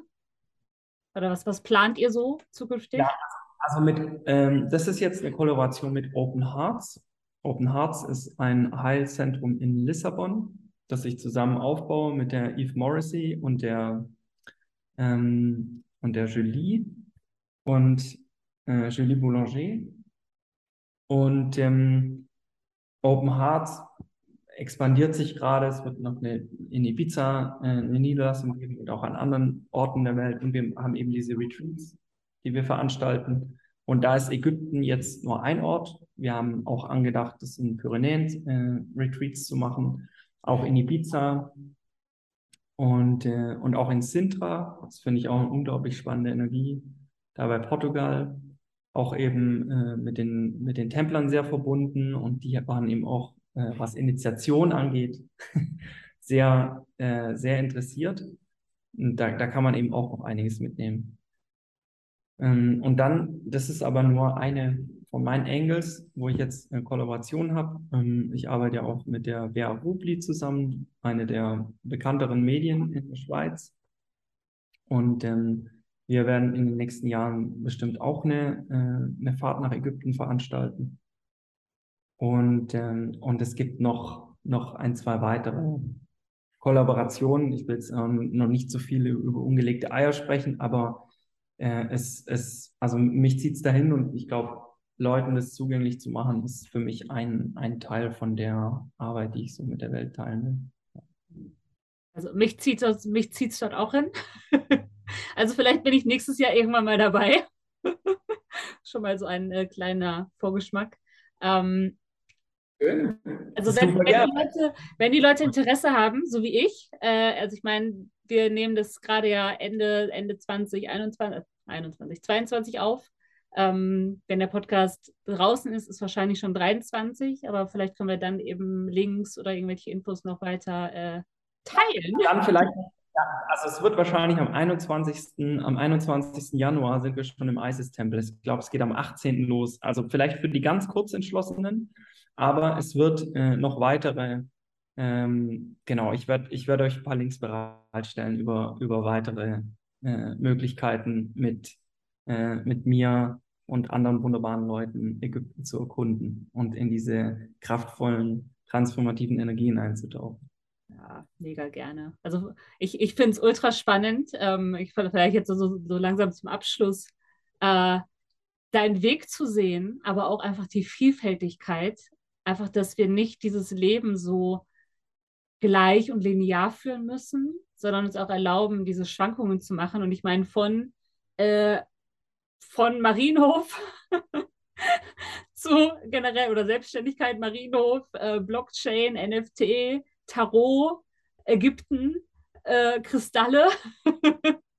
also wir dürfen das ja alles sein. Und wie du am Anfang gesagt hast, mit es wir müssen keinen Titel haben. Und ich bin da mittlerweile auch so ein bisschen von, also da war ich eigentlich schon lange, aber ich überlege mir halt immer wieder, okay, wie kann ich das, was ich mache, für Leute verständlich darstellen? Und wahrscheinlich hast du, hast du das ähnlich. Also Guide, Mentor, ich sehe mich ja auch irgendwo so. Aber den Leuten ja. wirklich diese, weil wir das so gewohnt sind, wie so diese Position zu haben oder diese, diese Begrifflichkeiten einfach, dass wir davon irgendwie wegkommen, weil wir sind so viel Genau, wir sind in erster Linie sind wir Mensch und ja. äh, auch kreative Schöpferkraft. Und, und, und wir sind nicht Maurer, Bibliothekar. So wird es halt einfach so, also schon alleine die Sprache sagt ja, ich bin. Ja, und dann wird aber nur die Rolle in der Gesellschaft. Das ist eigentlich ein Hack, wenn man es so nimmt, äh, von, dem, von dem der Staat und, und ähm, ja, so äh, Strukturen sehr profitieren, weil für die brauchen im Grunde nur Menschen, die eine bestimmte Rolle ausfüllen im System. Daraus besteht das System.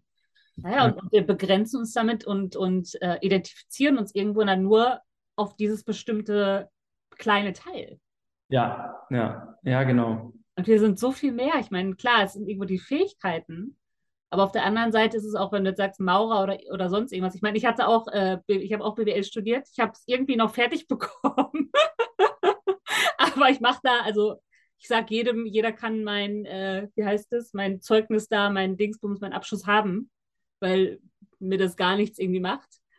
Ähm, und uns da nicht in diese Rolle irgendwo zwängen, sondern ich meine, wir haben so viele Fähigkeiten und was wir damit machen können, das wirklich nicht als, als dieses eine zu sehen, sondern was wird dir mitgegeben, wie entwickelst du dich? Ich meine, wir durchlaufen ja wirklich diese Art von Evolution und erfinden uns täglich gefühlt neu.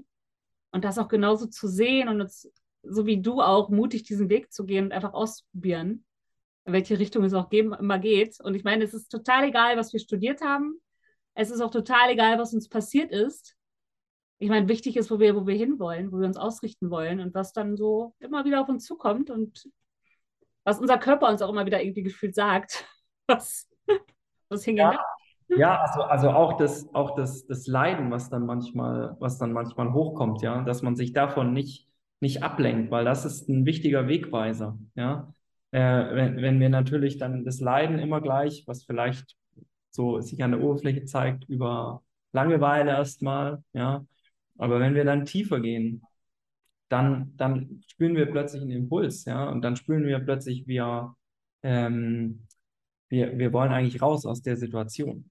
Ja, ähm, und, und ich glaube, das, was viele Menschen äh, ja, dann hält, ja, in, in, in einem, ja, wie in einem Loop ist, dass sie, dass sie dieses Leiden immer wieder übertünchen, dass sie immer wieder kompensieren und, und sich so eigentlich in einer, in einer Situation halten, die vielleicht gar nicht so, vielleicht gar nicht so gemeint ist. Ja. Ähm, und ja, also das wichtig ist halt die Navigation die hat bei mir über das Herz stattgefunden. Das war auch, äh, um da nochmal drauf zu kommen, äh, in, in der Metaphysikausbildung, wirklich die Verbindung mit dem Herzen.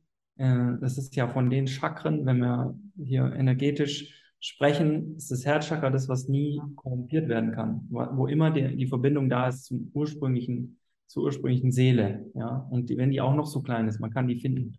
Und, und wenn man von da sich ausbreitet, dann hat man Führung in allen, in allen Lebensbereichen. Das ist, das, das wieder zu kultivieren, das ist ähm, ne, so eine schöne Gabe, weil da, weil dann weiß, dann kann man diese ganzen Gelegenheiten, die sich dann bieten, auch navigieren. Ja. Und ich finde, du hast es sehr gut dargestellt, wenn man so deinen Weg betrachtet.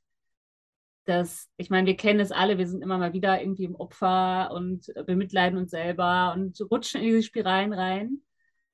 Da wirklich wie innezuhalten und diesen Moment eigenverantwortlich auch anzuerkennen. Ich meine, ähnlich wie du das hattest mit den Schulden. Ich finde, das ist wie so der erste Step oder einer der ersten Steps, um da überhaupt rauszukommen. Statt da weiter in diese Spirale irgendwie abwärts zu, zu rutschen, das einmal wirklich radikal ehrlich anzugucken und dann für sich die Entscheidung auch zu treffen, okay, wo will ich stattdessen hin? Ja. Und dann ne, weiter, weitergehen zu lassen. Ja, ja, und, und was für, und, und dann halt auch anzu, ein, sich einzugestehen, okay, ich habe mich selber jetzt dahin gebracht. Aber wenn ich mich selber dahin gebracht habe, dann kann ich mich auch überall anders hinbringen. Genau das. Genau das. Ich meine, es ist wie mit Krankheiten. Ich meine, wir wollen es nicht hören, aber wir sind ja irgendwo, wir gestalten es ja. Und wenn wir uns selber, und es ist für viele echt schwer zu, ich meine, da, da machen wir bestimmt auch mal irgendwann äh, hier im, im Podcast mal eine Folge zu, zu, zu Krankheiten, Symptomen und Co. Wenn wir einmal realisieren, dass wir uns dahin gebracht haben, nicht aus dem, aus dem Sinne von, wir sind schuld, dass wir krank werden, sondern einfach nur, wir haben irgendwo dazu beigetragen. Aber wenn man das einmal weiß, weiß man auch, okay, ich habe mich dahin gebracht, also ich kann mich da auch wieder rausholen. Mhm. Das ist halt das Eigenverantwortliche. Das ist sicherlich eine gute, eine gute Möglichkeit, damit umzugehen, mit der eigenen Krankheit, darin, darin die Chance zu sehen und den Weg und zu schauen, okay, was will mir das zeigen? Ja. Ähm, wenn man andere Leute mit Krankheiten gegenübertritt, dann sind die, äh, denke ich, äh, tut man gut dran, einen riesigen Raum einzuräumen, warum jetzt diese Krankheit da ist. Und, und äh, man geht davon aus, dass die ihre Berechtigung hat äh, und, und dass es äh, für die Person auch ähm, nicht, vielleicht nicht so einfach ist, die, ähm, sich die jetzt wegzumanifestieren. Also ich habe eben bei einer von den Zeremonien, die ich dieses Jahr be besucht habe, da war eben ein Rollstuhlfahrer dabei und der hat sich so einen Druck gemacht. Der war so richtig so der Joe Dispenza-Fan und weil der Joe Dispenza das geschafft hat, ist dann plötzlich so ein, also wie so eine Erwartung und dann war das ihm fast, peinlich, dass er das eben noch nicht hinbekommen hat. Und, und so funktioniert es halt im Leben halt auch oft nicht. Also wir sind alle so verschieden. Wir sehen alle relativ ähnlich aus, ja, aber innen drin und, und wo wir herkommen, was wir für, was die Seele wirklich mitbringt und wie sich es ausdrücken darf und was wir für Erfahrungen machen wollen und, und möchten, das, das, das wissen wir nicht. Das ist ein riesiger Mysterienbereich und das ist auch schön. Ja, jeder, ähm, jeder hat so sein Tempo irgendwo, ne? Also das erstmal nicht zu erzwingen, weil da sind wir wieder in dieser Kontrolle irgendwo drin. Und was mhm. ich ganz spannend fand, ich habe, ich glaube, vor ein oder zwei Jahren mal so, ein, so einen Workshop gemacht bei einem ähm, Mann, der da auch tiefer in diese Psychosomatik reingegangen ist, aber auch wirklich im Sinne von, ähm, er hat alle Wege durch, auch selber Leute geheilt und sowas und ist dann immer mehr dahin gekommen zu, wenn er Menschen heilt, also wahrscheinlich ähnlich wie, wie du das damals hattest als Kind, dann ist es so, als würde trotzdem, also diese, als würde er trotzdem dieser, ähm, dieser Zwischenmann sein. Und es braucht diesen Zwischenmann nicht. Das heißt, dieser Zwischenmann ist gefühlt trotzdem wie so eine Art Filter dann zu dem anderen Menschen. Und er ist dann da irgendwo immer weiter hingekommen mit, es braucht ihn nicht, sondern er mhm. zeigt den Menschen wirklich, wie sie es selber machen können und wie sie da hinkommen. Und vor allem, und ich meine, das ist ja auch das Manifestations- Ding, wie, wie man manifestiert. Es geht einfach nur darum, diese Widerstände aufzulösen und zu gucken, was bringt es dir denn, dass du noch krank bist? Und er hat da ein so ein, ein, so ein schönes Beispiel zum Beispiel gehabt. Er hat einen Menschen gehabt, der, ähm, der nicht hören kann, der irgendwie gefühlt taub ist. Und er kam mit ihm die ganze Zeit nicht weiter, diese Ursache rauszufinden, warum er das hat. Und irgendwann hat er ihn gefragt, ja, willst du denn überhaupt wieder hören? Und er auf einmal so, nee, weil er ist vor so und so vielen Jahren irgendwie an, in die Nähe zum, vom Flughafen gezogen und dann wird er wieder die ganzen Geräusche hören, wenn er wieder hören könnte. Ja. Also allein sowas, ich denke so, oh mein Gott, wow, klar. Irgendwas bringt es dir, dass du in dieser Situation bist. so, ob es als Kinder, ich meine, als Kinder haben wir uns auch krank gemacht, um vielleicht Aufmerksamkeit zu bekommen. Vielleicht haben wir beobachtet bei den Eltern, dass, keine Ahnung, die Mutter, wenn sie Migräne hat, Aufmerksamkeit von, von dem Vater bekommt. Also all solche Dinge einfach mal zu hinterfragen für sich. Ich finde, das eröffnet so diesen ganz anderen Raum, aber wirklich von Eigenverantwortung und, wie du sagst, von Schöpferkraft. Ja, und, und also da, dazu gehört auch, dass man versteht, dass man wirklich hier unten die Person, der, der Maximilian, so wie ich, der, dem, wo ich gesagt, wo mir gesagt wurde, irgendwie mein Leben lang, der bin ich, das, das, das bin eigentlich nicht ich. Es gibt eben, es gibt eben die, die Seele, ja, die, die äh, in, in, ganz vielen Erfahrungen gerade steckt. Das ist nur eine davon. Und, und alles, was ich denke, was ich habe, kann, bin, kann eben dem im Weg stehen, was ich eigentlich durch die Seele hier ausdrücken könnte. Ja und, und, und die Seele, die hat eben oft äh, eben eine wunderbare äh, Intention auch für so eine, für so eine Krankheit, dass man dem auch vertraut. Ja. Dass man dass man dem lernt, Vertrauen zu schenken. Und da schlage ich auch wieder den Bogen zum Anfang. Also der Glaube an eine perfekte und gerechte Welt ist, ist der Glaube, der einem selber die größtmögliche Energie zugesteht. Warum? Weil ich habe keine Widerstände. Wenn alles perfekt und gerecht ist, dann brauche ich keine Widerstände zu haben mit nichts. Und dann, dann steht mir die ganze Kraft zu, mhm. mein, mein Leben zu gestalten und, und, vor, und auch für andere Leute da zu sein. Ja absolut. Boah, das ist, macht richtig Spaß. Wir sind schon ein bisschen dran. Wir sind ein bisschen dran. Aber ich finde, es ist auch ein schönes Schlusswort. Ich finde, das ist ein sehr, sehr, sehr schöner Abschluss. Ähm, vielleicht können wir auch die Bücher und Menschen, die du empfohlen hast, vielleicht können wir die auch noch äh, so wie so zusammenfassen. Ich finde das, glaube ich, auch ganz schön. Ich meine, ganz am Anfang hattest du das, das Lola-Prinzip. Ich habe davon tatsächlich mal gehört, aber ich habe es nicht gelesen. Ähm, aber ich glaube, das ist generell interessant für die Menschen, die einfach mal die Inspiration finden. Ich meine, ich habe durch Bücher auch so viel gelernt. Ich hatte irgendwann mal vor, keine Ahnung, zehn Jahren, war ich mal bei, äh, bei einem Psychologen und danach bin ich dann irgendwann erst an Bücher gekommen und ich habe da schon dann gesagt, ich so, diese Bücher bringen mir so viel mehr als mhm. diese Sitzungen beim Psychologen. Nichts gegen Psychologen und Therapeuten. Ähm, also ich finde, jeder bräuchte wahrscheinlich irgendwen, der einen begleitet in irgendeiner Form. Ähm, aber manchmal können Bücher so eine andere Welt irgendwie eröffnen oder wirklich irgendwelche Workshops oder Seminare, Schweigeretreats oder was auch immer. Ja, also das Lola-Prinzip ist wirklich super für jemanden, der, der in seinem logischen Verständnis ein bisschen noch, noch festhängt, der einfach äh, so konditioniert ist. Das war bei mir damals so, das mit dem Übersinnlichen, das war für mich irgendwo nicht wirklich, nicht wirklich greifbar. Ich habe mir, da könnte was sein, ja, und irgendwo will ich es mir mal anschauen, aber eigentlich, ja, ist doch nur die Materie. Und also für, für jemand logisch denkendes, und ich glaube vor allem Männer, ja, Frauen sind schon so offen und irgendwo ein, haben dann weicheres Verständnis, aber äh, für mich war das eben super, dass ein Ökonom, ein Wissenschaftler zu dem Schluss kommt eben. Deshalb bin ich auch echt froh, dass du als Mann jetzt äh, auch so, über solche Themen heute sprichst. wir, wir machen ein ganz anderes Feld auf und ich finde ähnlich auch bei den Büchern von Dr. Joe Dispenza tatsächlich, weil du ihn noch angesprochen hast, ähm, weil er das einfach ich meine, jeder, der an Wissenschaft glaubt oder sich an Wissenschaft ja so festhängt, er erklärt dir ja die Wissenschaft, er, er nimmt es ja so auseinander und aus, also wirklich, du, du gehst, er geht ja wirklich automatisch oder immer auch bei seinen Workshops erstmal an den logischen Verstand dran, weil das wie so eine Art Türsteher ist und geht dann erst wirklich weiter rein. Also ich finde, jeder, der da nicht dran glaubt, kriegt einfach wissenschaftlich so das breite Spektrum, so ins Detail was da wirklich an, an den ganzen, ich meine, er macht ja die ganzen Forschungen, äh, Studien und und und bis, bis, bis ins kleinste Detail rein. Und unser logischer Verstand wird da auf jeden Fall vollkommen befriedigt sein, bevor es dann wirklich tiefer gehen kann. und man sich drauf einlässt. Also mega, mega, mega cool. Ja, dann, und dann hatte ich eben Axel Klitzke äh, empfohlen, Wissen in Stein. Gibt es bei YouTube oder bei Noviso. Ähm, kann man sich anschauen. Und äh, dann hatte ich die Bea Rubli äh, erwähnt. Die bringt jetzt auch eine Channeling-Ausbildung. Ich habe bei ihr einiges an Seminaren gebucht und sie hat äh, für mich auch sehr viele innere Wahrnehmungsräume erschlossen. Ähm, dann Las Piramides äh, in Guatemala, Las Piramides del Ca. Können wir dann verlinken, langes Wort. Also du schreibst am besten alles auf, damit wir alles äh, ganz genau haben.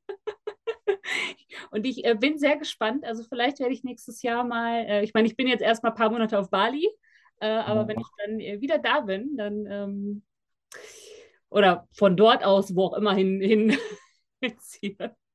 Toll. Ja, okay. Also du bist auch am, auch am Reisen. Ich bin auch mhm. am Reisen. Aber ich, die Wüste und so, die also da war ich noch nicht, deshalb zieht es mich da auf jeden Fall auch äh, sehr, sehr hin.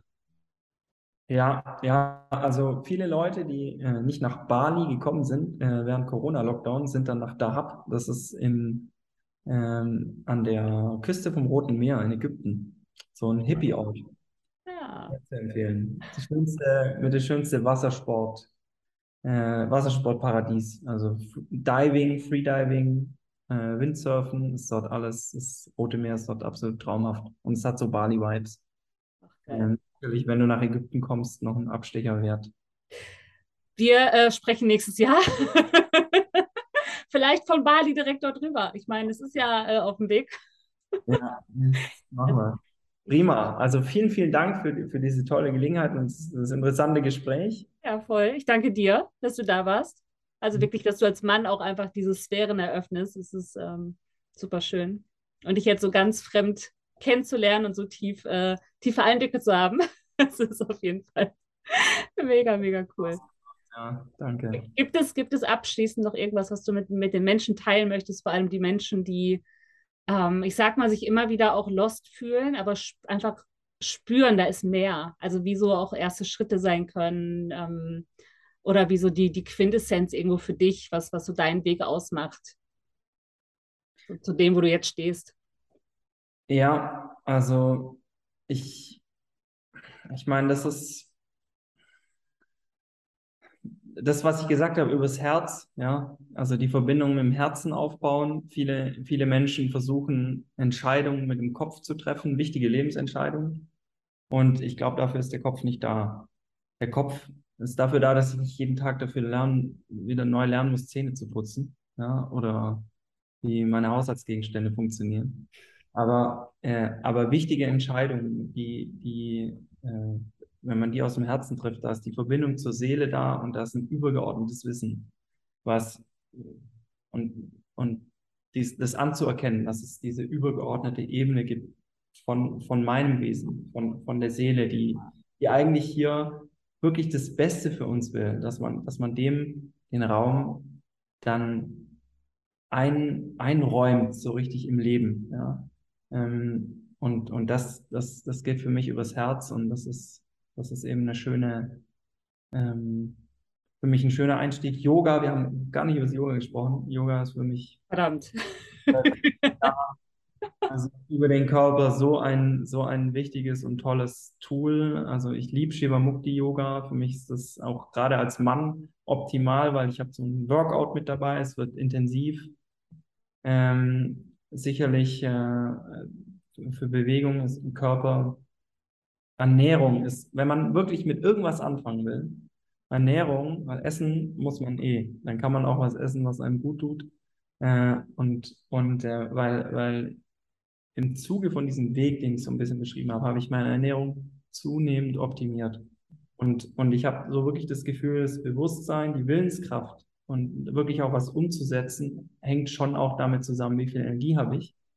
Und, und, und, und das hängt mit der Ernährung zusammen. Und ähm, das heißt, wenn man in den alten Ernährungsgewohnheiten festhängt, dann wird man, wird man nicht so viel Fortschritte machen können. Da wird man nicht so viel äh, verändern können. Es wird immer wieder mehr Kraft kosten, die dann am Ende nicht da ist. Ja.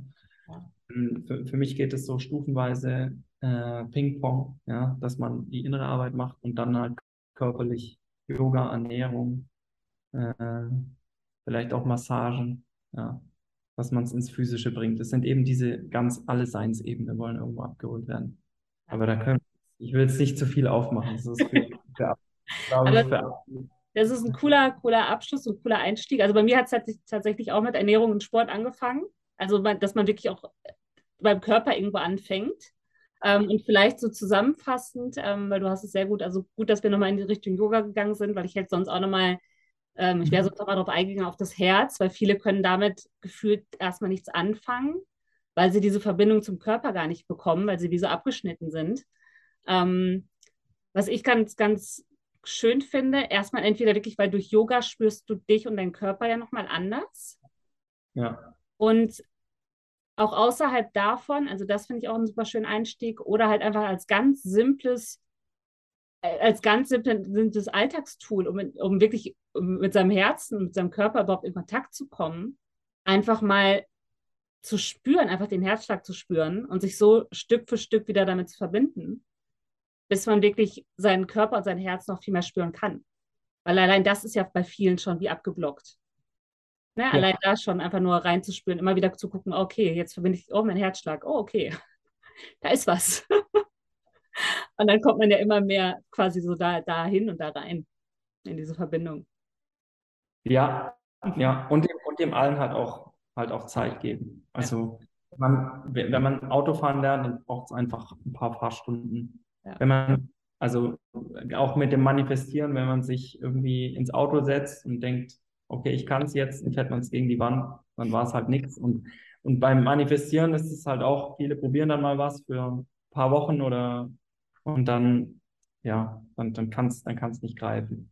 Ja, also, also wirklich, wirklich am Ball bleiben mit, mit was Kleinem, Daily Routine, das ist, das ist super. Und vielleicht nicht unbedingt mit einer stillen Meditation anfangen.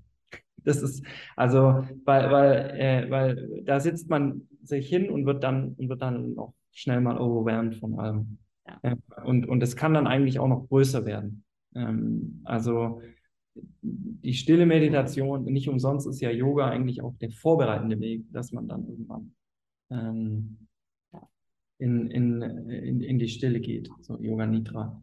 Also, äh, also das ist, wenn wir jetzt, weil wir ja davor gesprochen haben, man kann mal so viele Sachen ausprobieren. Ich würde die stille Meditation, also die jetzt auch nicht geführt ist, wo man auch nicht, ich mache auch viele geführte Meditationen, wo ich einfach im Geist Schritte durchgehe. Das ist super. Aber wenn ich einfach nur versuche, still zu sein, ähm, das, das, ich sag mal, macht einfach nach, wenn man mit, schon ein paar Fortschritte gemacht hat, macht es mehr Spaß. Ja, und sich da einfach reinzuspüren. Ich meine, vielleicht ist man auch, ich meine, das sagt man manchmal so schnell, dass man, dass das nichts für einen ist, aber sich auch da zu erlauben, ich meine, vielleicht ist es für wer auch immer gerade zuhört, eher wirklich diese aktive Meditation. Mit ob es jetzt Klettern ist oder Surfen ist, kann ja auch total sein, aber sich auch zu erlauben, immer mehr solche Dinge zu machen, auch in seinem Alltag mit einzubinden. Und vielleicht folgt es dann auf eine stille Meditation oder ein Schweigeretreat irgendwann. Ja, oder also geführte Meditation gibt es ja so tolle. Wirklich, eine halbe Stunde, man setzt sich hin, man macht sich einen schönen Space, macht sich eine Kerze an und folgt dem einfach. Das, also das ist, das ist super. Ähm, da gibt es so tolle. Das stimmt. Super, also vielen, vielen Dank. ich danke dir und ähm, ja. Ho hoffentlich bis zum nächsten Mal. Und wir ja, bleiben und also vielen Dank auch für die Menschen, die gerade zugehört haben. Es war ja äh, schon, schon lang. Aber ich, ich, glaube, jeder konnte da äh, irgendwas für sich mitnehmen, weil das echt so spannend war, deine Geschichte zu hören und wirklich zu sehen, was alles möglich sein kann auf dieser Reise und wie unterschiedlich, und das liebe ich ja, wie unterschiedlich wir Menschen sind und unsere Wege gestalten. Und doch haben wir alle irgendwo Parallelen und erkennen uns in dem anderen wieder. Und das finde ich so, so mit am wertvollsten an, ja, an, an diesen Austausch mit anderen Menschen. Sehr schön. Also ganz, ganz lieben Dank, dass du da warst. und wir, wir sind ja eh in Kontakt. Und ähm, ja. Vielen Dank, konnte ich da sein. Genau. Bis dann.